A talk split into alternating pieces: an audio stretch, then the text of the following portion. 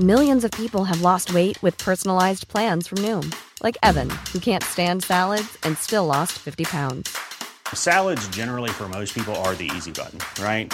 For me, that wasn't an option. I never really was a salad guy. That's just not who I am. But Noom worked for me. Get your personalized plan today at Noom.com. Real Noom user compensated to provide their story. In four weeks, the typical Noom user can expect to lose one to two pounds per week. Individual results may vary. Que nadie nos olvide. Feminicidio de Daniela Jiménez Covarrubias, Montemorelos, Nuevo León, 6 de octubre de 2016. 15 años era la edad de Dani. Estaba a punto de cumplir los 16. Faltaban apenas unos meses para que ella, una estudiante de preparatoria muy competitiva, fuese asesinada por su compañero de clases. El 6 de octubre de 2016, usando una navaja cúter como arma homicida, Diego N., un joven de 15 años, le arrebató la vida a Dani y dejó su cuerpo abandonado. Daniela era una alumna muy competitiva. Ella estudiaba en la Universidad de Montemorelos en Nuevo León. Desde niña aprendió a tocar el piano, actividad que a dichos de su madre, la señora Mirna Covarrubias, hacía de forma espectacular. Era una jovencita que se preocupaba por las causas perdidas, le decía a su modo de broma a su familia.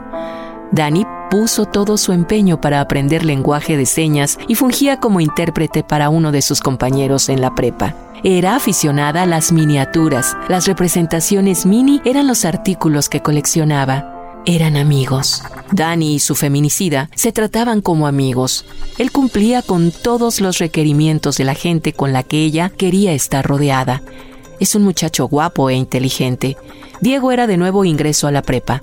Serio, de hecho un tanto retraído. Daniela y Diego tenían muy poco de ser amigos. Entraron a la escuela el 20 de agosto y él la mató en octubre. Ni dos meses. El campus al que asistían a clases también funge como internado. Así fue como el joven feminicida llegó hasta Nuevo León, proveniente de la Ciudad de México. Sus familiares lo enviaron para permanecer en Montemorelos, estudiando y viviendo en el mismo sitio. Ese jueves, 6 de octubre de 2016, ella, una compañera, un compañero y Diego viajaban en el carro que los papás de Dani le habían regalado por su dedicación y buen comportamiento. En Montemorelos, la población se dedica al cultivo de naranja, de tal modo que se metieron en una huerta. Los compañeros bajaron del auto y solo se quedaron Dani y Diego. La señora Mirna relata que ese día Dani iba a dar su primer beso y Diego se había ofrecido. No se sabe más, solo que luego de matarla, él salió caminando del lugar, abordó un taxi y llegó hasta un hospital. Ahí mencionó que habían sido víctimas de un asalto. Él llevaba unas heridas en las manos. Sin embargo, luego de la versión del muchacho, Daniela no aparecía y no lo hizo hasta que se comenzó a interrogar a su compañero y confesó el crimen. Aceptó haberla matado. Hallaron el auto y en el interior el cuerpo de Dani completamente ensangrentado, con muchas heridas en su rostro. La señora Mirna cuenta que las autoridades no se preocuparon por conocer los motivos por los cuales se realizó el feminicidio. Sin embargo, una de las teorías apunta a que él quiso sobrepasarse con ella. El joven de 15 años terminó con la vida de Daniela con un cúter y una piedra.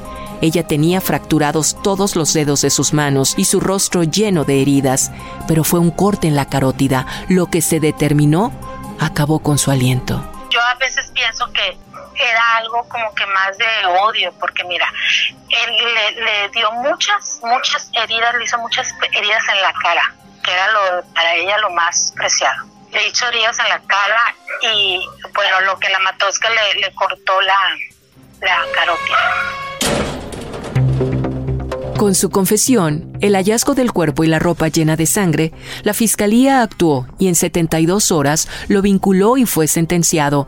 El problema es la ley, refiere la señora Mirna, pues Diego, el feminicida de Daniela Jiménez, una joven brillante, fue sentenciado a dos años en el tutelar.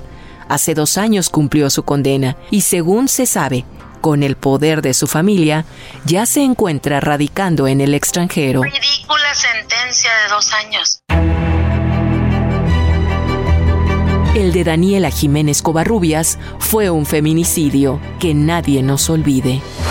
Esta historia cuenta con la autorización de las víctimas indirectas. Conoce más casos de feminicidios a través de las plataformas de streaming por El Heraldo de México.